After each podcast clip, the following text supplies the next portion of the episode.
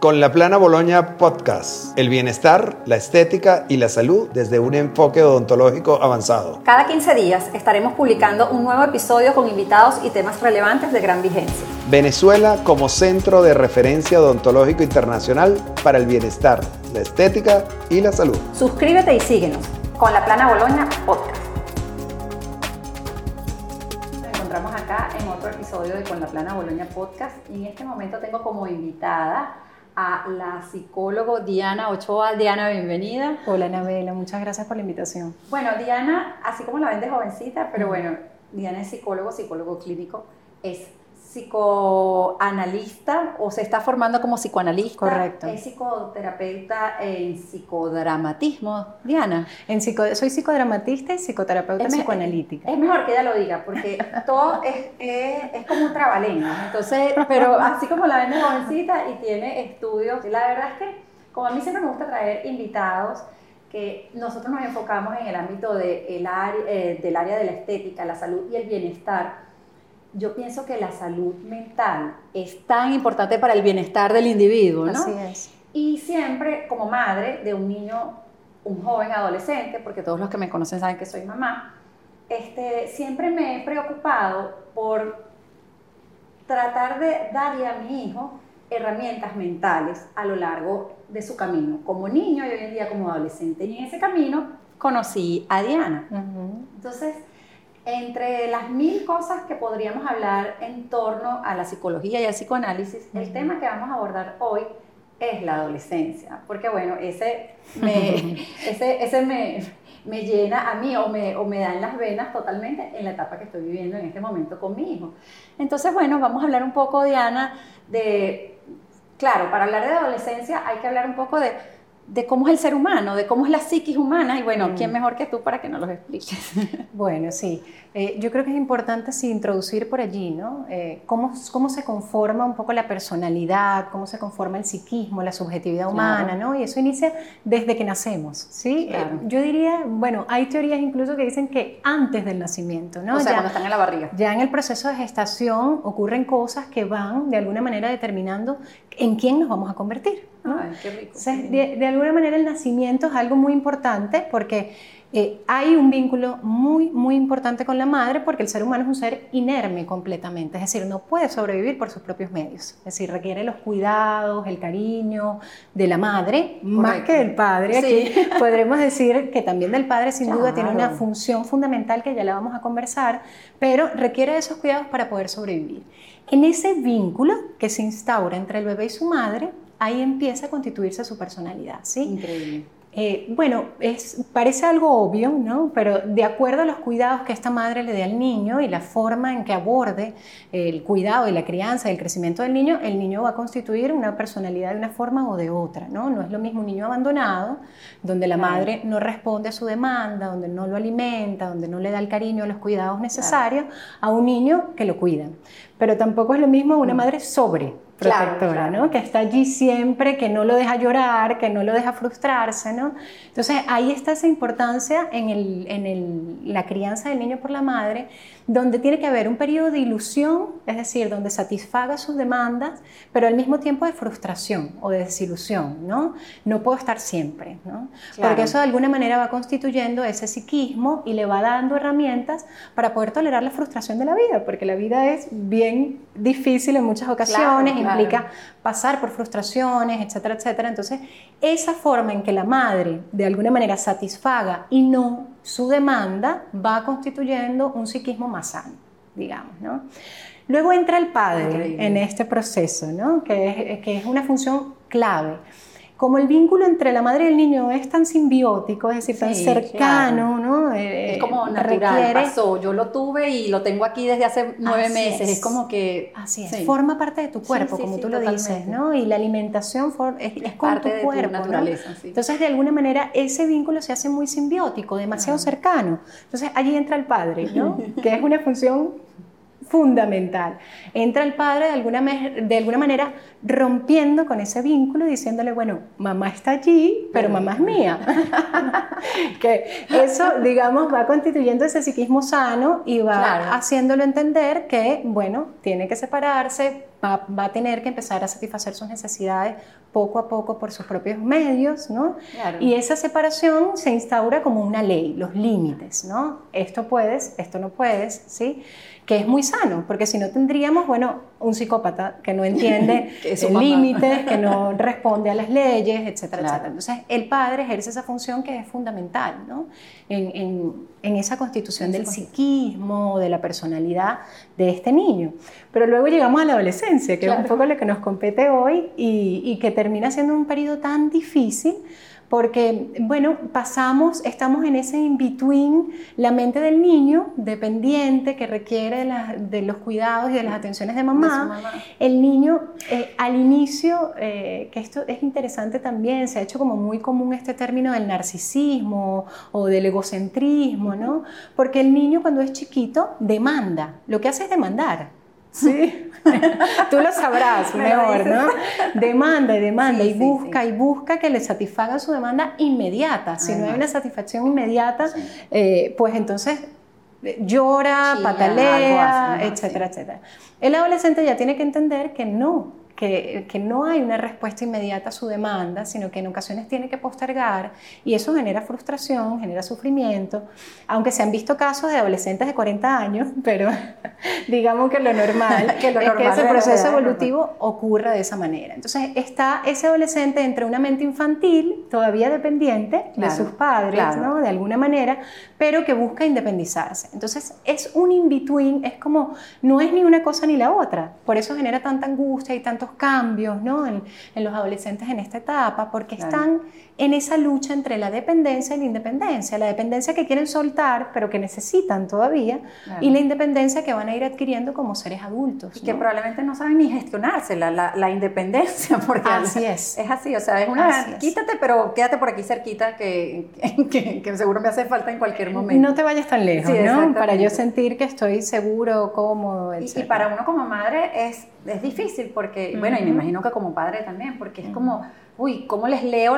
¿Por dónde es? O sea, de verdad, yo siempre lo digo, nadie es mamá aprendida y ellos cambian mucho y entonces lo que antes era así ahora es no y tú dices, bueno, ¿por dónde le entro a este personaje? Sí, lo que tú dices es clave, Anabel, porque sí, efectivamente en esa etapa de la vida se está constituyendo o estructurando la personalidad, es decir, luego del tránsito por la adolescencia ya podemos tener, digamos, una, una identidad ya constituida. Entonces, en esa fase hay muchos cambios. Un día me gusta una cosa, otro día me gusta otra cosa.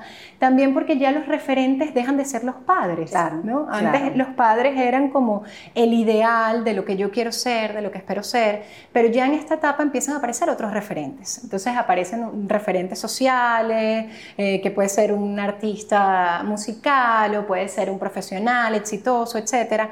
Eh, y esos referentes también van, vamos nosotros tomando esos aspectos, introyectándolos dentro y constituyendo nuestra propia personalidad. Entonces, eh, es una fase difícil.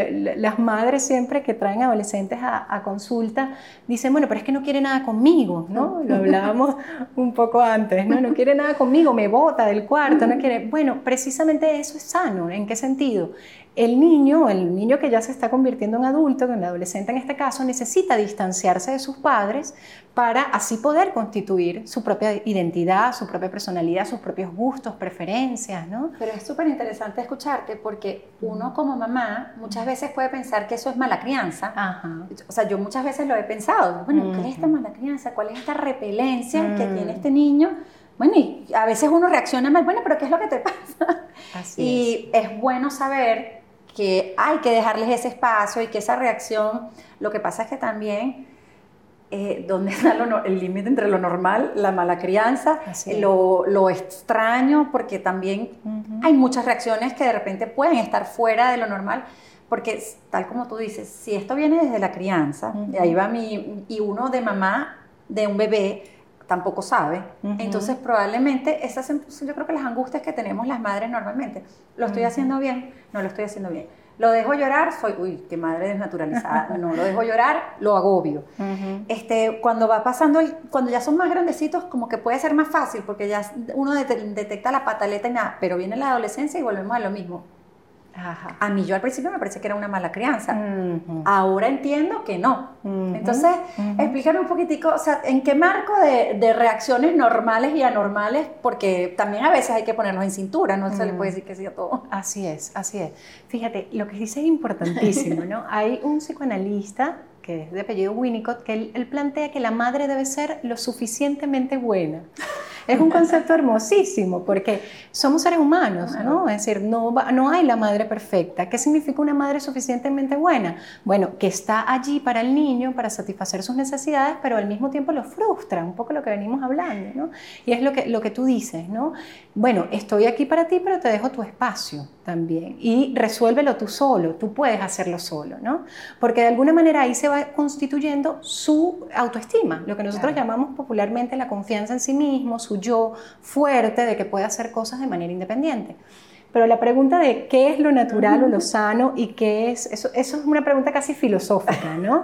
Porque qué es sano y qué no es sano. Claro. Lo que sí pudiésemos decir es que es un periodo donde ocurren muchos cambios. Entonces muchas de las manifestaciones parecen patológicas y puede que no lo sean. ¿sí? Como por ejemplo esto que tú decías, el aislamiento del adolescente. El adolescente se aísla un poco de sus padres, de su familia de origen, digamos, ¿no? Se queda en su cuarto, se cierra, cierra la puerta si mamá toca, qué fastidio, ¿por qué? Deja el fastidio, y que se te ocurre entrar sin tocar, o sea, tocar. Exacto. Cuando él en su vida ha tocado la puerta de mi cuarto, por supuesto, pero, o sea. Eso, ah, tal cual, tal cual.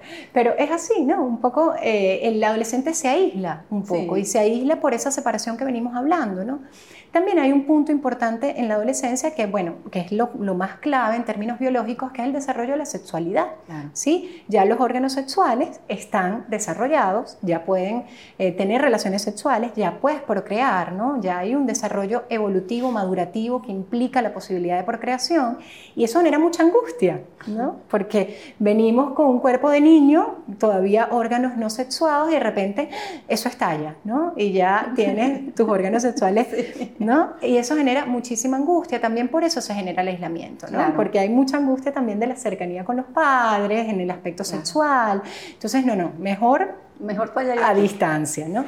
Y otra de las cosas es que ellos no pueden satisfacer esas necesidades eh, sexuales, obviamente, en el núcleo familiar. Entonces, por eso hay un aislamiento de los padres y empiezan a buscar referentes o pares es decir, niños niñas de su edad, ¿sí? Eh, fuera de casa y por eso ocurre ese aislamiento, lo cual es necesario. ¿no?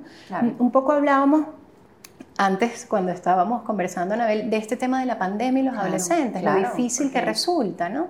Porque en esta etapa el, adolescente requiere esa distancia de los padres y busca la cercanía de los pares, fuera de casa. Imagínate, en una mm. pandemia, encerrados, Tal cual. Es, resulta muy complejo, ¿no? Porque entonces, bueno, mis pares no están o están pegados al celular, la mamá me dice, bueno, pero es que yo le quito el celular, bueno, pero es la única vía de contacto con su mundo, y con sus pares, ¿no? Entonces, sus videojuegos y su, su, teléfono. Correcto, que además los videojuegos es una forma de interactuar también. Claro, porque, juegan todos conectados. Ahora no quieren estar juntos porque si están juntos no pueden jugar. Exactamente. cada uno en su casa. Al revés de nuestra época. Pero, es su forma de conectarse, de vincularse con sus pares, que es tan importante en esta fase evolutiva ¿no? del desarrollo. Entonces, sí, pareciera que hay muchas cosas patológicas, pero que no terminan siendo patológicas. La ansiedad, se produce muchísima angustia por este desarrollo sexual que venimos hablando. También ocurre que eso puede manifestarse de múltiples formas, dificultades para dormir, eh, los chamos que se comen las uñas, es decir, muchas manifestaciones de ansiedad que pueden estar presentes y que pudiesen, claro, hay que verlas, hay que leerlas. El padre lo que tiene que estar es viendo qué está pasando, ¿no? Eh, porque también ocurre que esto es como una angustia sin nombre. ¿sí? que no puedo nombrar, que no puedo poner en palabras, entonces un poco el no psicoanálisis... manifestarla. Exacto, ni sé lo que me pasa. O sea, va más, mucho más allá, ¿no? porque no es que yo diga, mami, tengo miedo para un examen. No, es que ellos mismos se entienden. Se parecen en el exorcista, tuercen los ojos para allá. O sea, Dios mío. Tal cual, tal cual. Porque todavía no, no son capaces de, de, sí, de identificar con claridad qué es lo que me está pasando en términos emocionales. Hay una revuelta, hay ansiedad, hay angustia, hay aislamiento, puede haber rebeldía también, y eso tiene que ver con, bueno, separarme, cortar con lo paterno, ¿no? Yo no quiero lo que tú me lo que tú me mandas a hacer, ¿no? Yo soy diferente. Todas esas cosas ocurren, ¿no? Eh, y, es importante observarlas, ¿no? Observar qué le está pasando porque hay, suele haber muchísima angustia en estas fases de, del desarrollo. ¿Cómo podemos hacer nosotros? Porque entendiendo que tenemos que dejarlos aislar, que debemos dejarlos, que es sano dejarlos con sus compañeros, pero estamos en una pandemia donde los tenemos otra vez arropados como casi que cuando tenían 6, 7 años.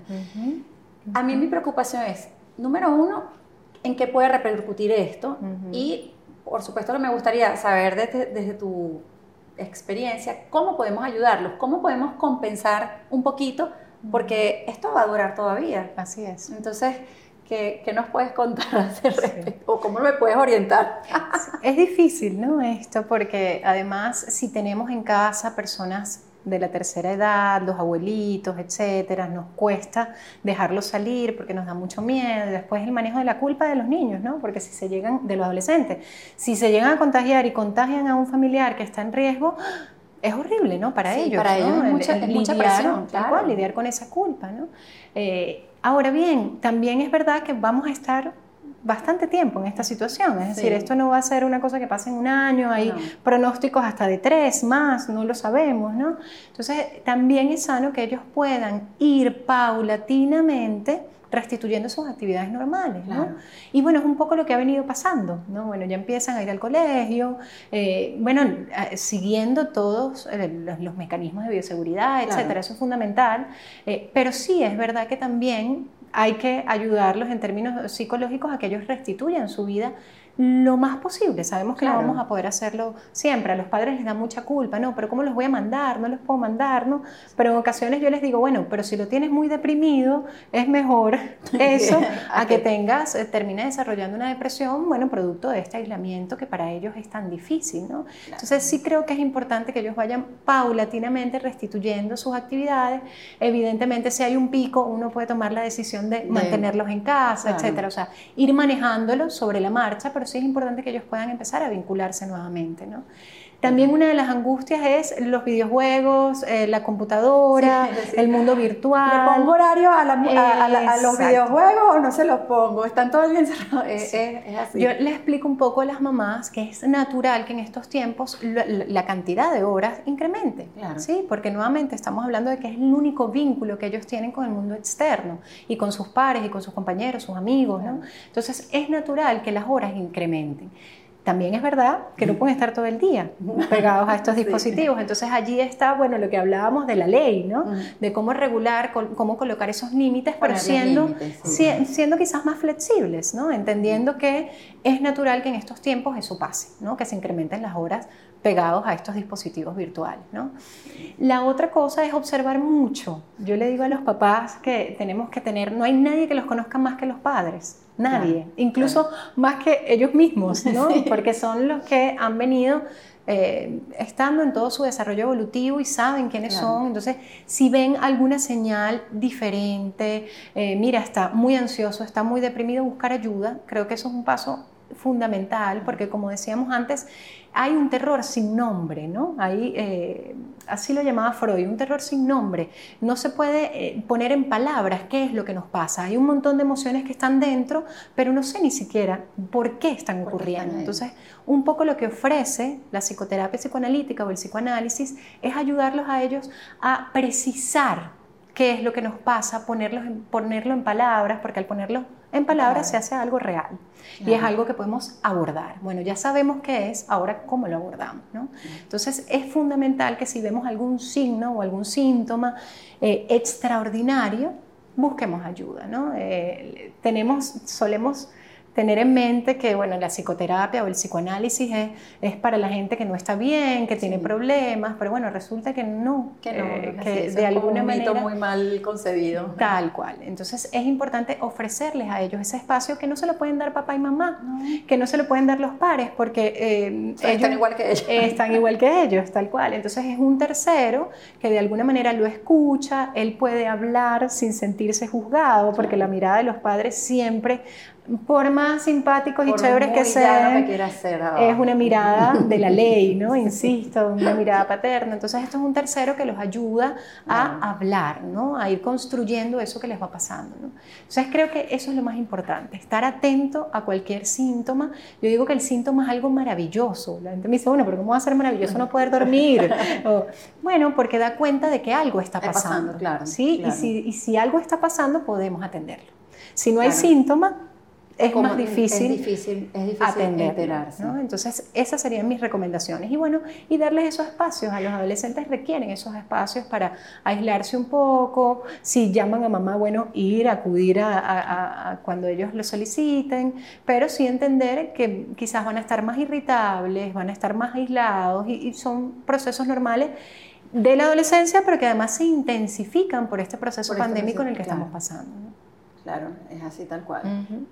Es así tal cual. ¿Cómo podemos hacer para tener la varita mágica para entenderlo? Pero bueno, definitivamente. No hay varitas. No, no hay varitas, pero las herramientas existen. ¿no? Así es. Este, yo a lo largo del, del camino he visto que, que los niños que tienen como ambientes donde hay esa apertura para poder hablar, para- Exacto. poder manifestar sus, sus inquietudes, Mm. definitivamente como que lo canalizan. Y lo he visto mucho en esta Mm. vuelta al colegio, porque he visto niños con excesivo sobrepeso, Ajá. amiguitos de él, Ujú. este, niñas también. Ujú. O sea, muchas cosas que definitivamente yo no las hubiese analizado. Son síntomas. Son síntomas, son síntomas Correcto. de... que pasan desapercibidos de alguna manera, Anabel, porque bueno, aumentó un poco de peso y ya, ¿no? Sí, pero ay, resulta... bueno, está en la casa, no está, no está haciendo educación física. no. Exactamente, pero resulta que pueden estar dando cuenta de algo, de una ansiedad que está pasando el niño y por en consecuencia necesita alimentarse más, tratando de Taponar esa ansiedad, ¿no? Entonces sí, son síntomas, es, es clave lo que tú estás planteando y que hay que atenderlos, ¿no? Aunque Claro. parezcan algo inocuo, pues tienen un significado. Detrás del síntoma hay un significado. Hay algo que hay que descubrir qué, qué- qué dice, ¿no? El síntoma habla, es una forma de hablar a través del cuerpo, Claro. ¿no? Entonces, por eso digo un poco que la propuesta del psicoanálisis es, bueno, eso que está comunicando tu cuerpo, vamos a ponerlo en palabras, porque a la hora de ponerlo en palabras, identificarlo, podemos nuevamente atenderlo como veníamos. ¿Qué estrategias manejan ustedes cuando tienen así un paciente que bueno, viene con cualquiera? El que- Ujú. Porque puede venir uno que ganó peso o puede venir una niña con bulimia, o sea, Ah, puede venir es. cualquier cosa. Así es, así es. E- Es muy común también lo que tú estás diciendo de los trastornos asociados a la imagen corporal en la adolescencia, bueno, por esto mismo de los cambios fisiológicos que vamos viviendo, ¿no? Y son todas esas eh, cosas que suelen ocurrir. Tú decías ahorita, hace un ratico, voy a, voy a Ajá, claro. atajarlo, esto de tratar, eh, si bien pueden haber especialistas que están formados para eso y para ayudar a poner en palabras esto, los padres también pueden hacer una función, digamos, de traductores, ¿no? Y eso es fundamental para el desarrollo del niño, desde chiquititos, ¿no? Si nosotros vemos un berrinche, el Ajá. berrinche da cuenta de algo. Hay una molestia, hay una frustración y el padre puede poner en palabras eso que le está pasando al niño, ¿no? Mira, yo entiendo que te da mucha rabia, que yo no pueda eh, comprarte tal cosa o que no pueda llevarte a tal lugar y da rabia, a mí también me daría rabia, ¿sí? Como para que ellos puedan empezar Entiendo. a identificar que hay emociones humanas que se activan a través de ciertas situaciones y entonces no ir acumulando eso como terrores sin nombre, ¿no? que, ter- Claro. que terminan en muchísima angustia y es esa gente que, bueno, luego tiene conductas compulsivas como comer, fumar, a las adicciones, tratando de superar o de llenar esas angustias que nunca fueron nombradas. que nunca fueron desde, desde claro. muy Y que a veces como padres uno puede incluso cometer el error de, de que eso es malo Ajá. y eh, darles culpa y bueno, yo sí soy una fiel creyente que la culpa anula muchísimo al ser humano y uno pues trata de, de vencer eso, porque además eso es como un, un, un campo fértil, que si siembras es. bien, florece y si siembras mal, bueno, le caen Así las siete es. plagas completas. Así es, porque en esas etapas, bueno, se está conformando el psiquismo, o sea, Totalmente. Eh, es algo, cuando yo le explico pues, a las mamás de mis pacientes, parece, bueno, desde esta orientación obviamente que, que en la que yo me he formado, el psiquismo se constituye en los primeros años de la vida, ¿no? Entonces, por eso es tan importante ese primer periodo, bueno, que yo diría hasta los cinco años, parece mentira, ¿no? Pero es clave, ¿no? Cómo sea el vínculo con la madre y de la madre con el padre, ¿no? También, Claro. cómo sea la- ese apoyo apoyo que esté allí, todo eso va quedando inscrito en la mente del niño y es lo que va constituyendo quién va a ser en el futuro. ¿no? Entonces es clave como atender esas primeras etapas de la vida, incluyendo también la adolescencia, bueno, para que luego puedan ser adultos funcionales, eh, maduros, con independencia económica, afectiva, ¿no? Claro. Un poco fíjate, hablábamos de este tiempo pandémico y, quizás yo agregaría aquí un poco eh, el tema de la posmodernidad, de la, era o la etapa en la que estamos viviendo actualmente. Porque no es lo mismo un adolescente de ahorita que mi adolescencia, ni obviamente la adolescencia de mi mamá, por decir. Así es, completamente diferente porque son otros tiempos, ¿no? Otro espíritu de la época, ¿no? En esta época yo diría que se han complejizado algunas cosas, otras eras tienen otras complejidades, sin duda. por ejemplo, en la era de Freud, el, tema de, la sexualidad no se podía hablar, etc. Entonces los síntomas de las mujeres iban por ahí, ¿no? Porque no podían eh, hacer uso de su sexualidad como algo placentero. Esa es esa época, ya esta época para nada, ya eso no aplica, ¿no? Pero aplican otras cosas que, terminan complejizando mucho el asunto. Esta era posmoderna, por ejemplo, de eh, la imagen como, como el como el centro. Extremadamente. Las redes sociales, el tema del, ser joven para siempre, ¿no? que nos cuesta como mucho eh, envejecer, darle acceso a otras etapas de la vida. Entonces, también tenemos en la actualidad, bueno, eso que hablábamos, esas adolescencias prolongadas. Antes se hablaban de la adolescencia, bueno, ya a los 22 años usted estaba casada, tenía hijos ya eras una adulta. En muchas ocasiones ya salías, ¿no? Y era una fase como muy puntual para el tránsito entre la niñez y la adultez y pues resulta que en esta era posmoderna eso se ha incrementado muchísimo y tenemos adolescentes de 30 35 años que no son independientes económicamente, que no son independientes afectivamente, ¿no? O que tienen dificultades en la identidad. Eso lo vemos en, en el consultorio a diario. o que no, quieren asumir compromisos de, de, pareja, de ah, vida, de responsabilidades. tal cual, tal cual. Y tiene que ver un poco con esta era posmoderna que nos ha tocado vivir, donde eh, se hace difícil también para los adolescentes, porque muchos de los padres se quieren comportar. joven forever. exactamente. Entonces, los adolescentes terminan asumiendo los roles paternos. Y entonces tenemos un montón de niñitos sobreadaptados porque no tienen esa figura en casa eh, que le ponga límites, sino que quieren ser los panas, los confidentes y échame el cuento, ¿no? Que es, a ver, no es una crítica a esto porque es importante esa cercanía afectiva con los hijos y que ellos ya no los vemos como nos veíamos a nuestros padres, que era como una cosa ya lejana, ¿no? Eh, hay más cercanía, pero también entender que son padres y que hay que poner límites y que hay que poner eh, ciertas, eh, a tomar ciertas decisiones que, son, que pueden ser un rol de padre impopulares, exactamente. Entonces, eso es importante porque si no los niños no tienen referentes de dónde tomarse y, y, eso también genera mucha angustia, ¿no? Que, qué chévere tu papá, que es que mira, te va a rumbear contigo y es como si fuera un adolescente más. Ah, qué chévere, qué chévere, pero al mismo tiempo, bueno, ¿quién es mi referente? ¿Quién, quién me indica qué puedo y qué no puedo hacer? Y tengo que cuidarme yo solo porque la sensación es un poco de inermidad. Es como si fuéramos niñitos otra vez. Casi que tengo que cuidar yo a mi papá, por decirlo a mi mamá. No, por supuesto. Exactamente. Entonces, bueno, eso es una de las consecuencias también de esta nueva era, donde además hay una eso, predominancia del lo físico, etcétera, de la imagen, y lo hace muy difícil para el manejo de los adolescentes porque además se desarrollan todas estas patologías que tú decías, bueno, la anorexia nerviosa, la bulimia, eh, bueno, porque tenemos que tener cuerpos perfectos, ¿no? La imagen. Que, a veces las referencias son casi casi una raquítica o un muchacho que tú dices, bueno, ¿quién le dio la comida a este pobre niño? Así es, así es. Entonces complejizan estos procesos, ¿no? Mira, Diana, este, nos viene ya un periodo prácticamente de vacaciones. Esta probablemente es una, un fin de una temporada de, nuestro, de, nuestros episodios. Y bueno, viene una época de descanso. Y por supuesto que también cambian algunas cosas, porque entonces los adolescentes ya no van a estar otra vez en el colegio, los vamos a tener otra vez en casa.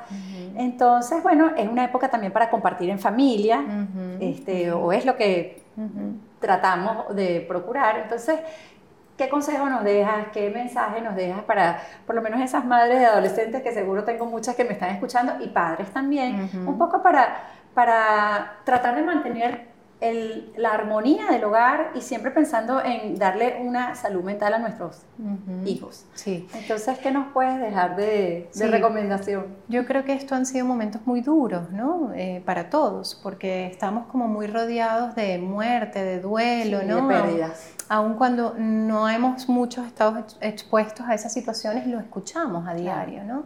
Entonces, yo creo que es un momento como para desarrollar eh, la cercanía para generarnos confianza entre nosotros, o sea, aquí estamos, podemos protegernos, podemos cuidarnos como familia, ¿no? Yo, sugeriría eso como un, momento de recogimiento y donde se permita, tú lo decías, Anabel, eh, me parecía fantástico como lo decías, porque eh, en un hogar donde se permita hablar de lo que nos acontece, ¿no? Aunque nos dé mucho miedo hablar del duelo, de la muerte, de las angustias que nos genera la pandemia, el encierro, etcétera, un, un hogar donde se permita, donde se abran estos temas de conversación y los podemos manejar sin tanta angustia, aunque, aunque nos angustien, ¿no? Donde se puedan hablar, donde podamos entre todos eh, elaborarlos, procesarlos, metabolizarlos, ¿no?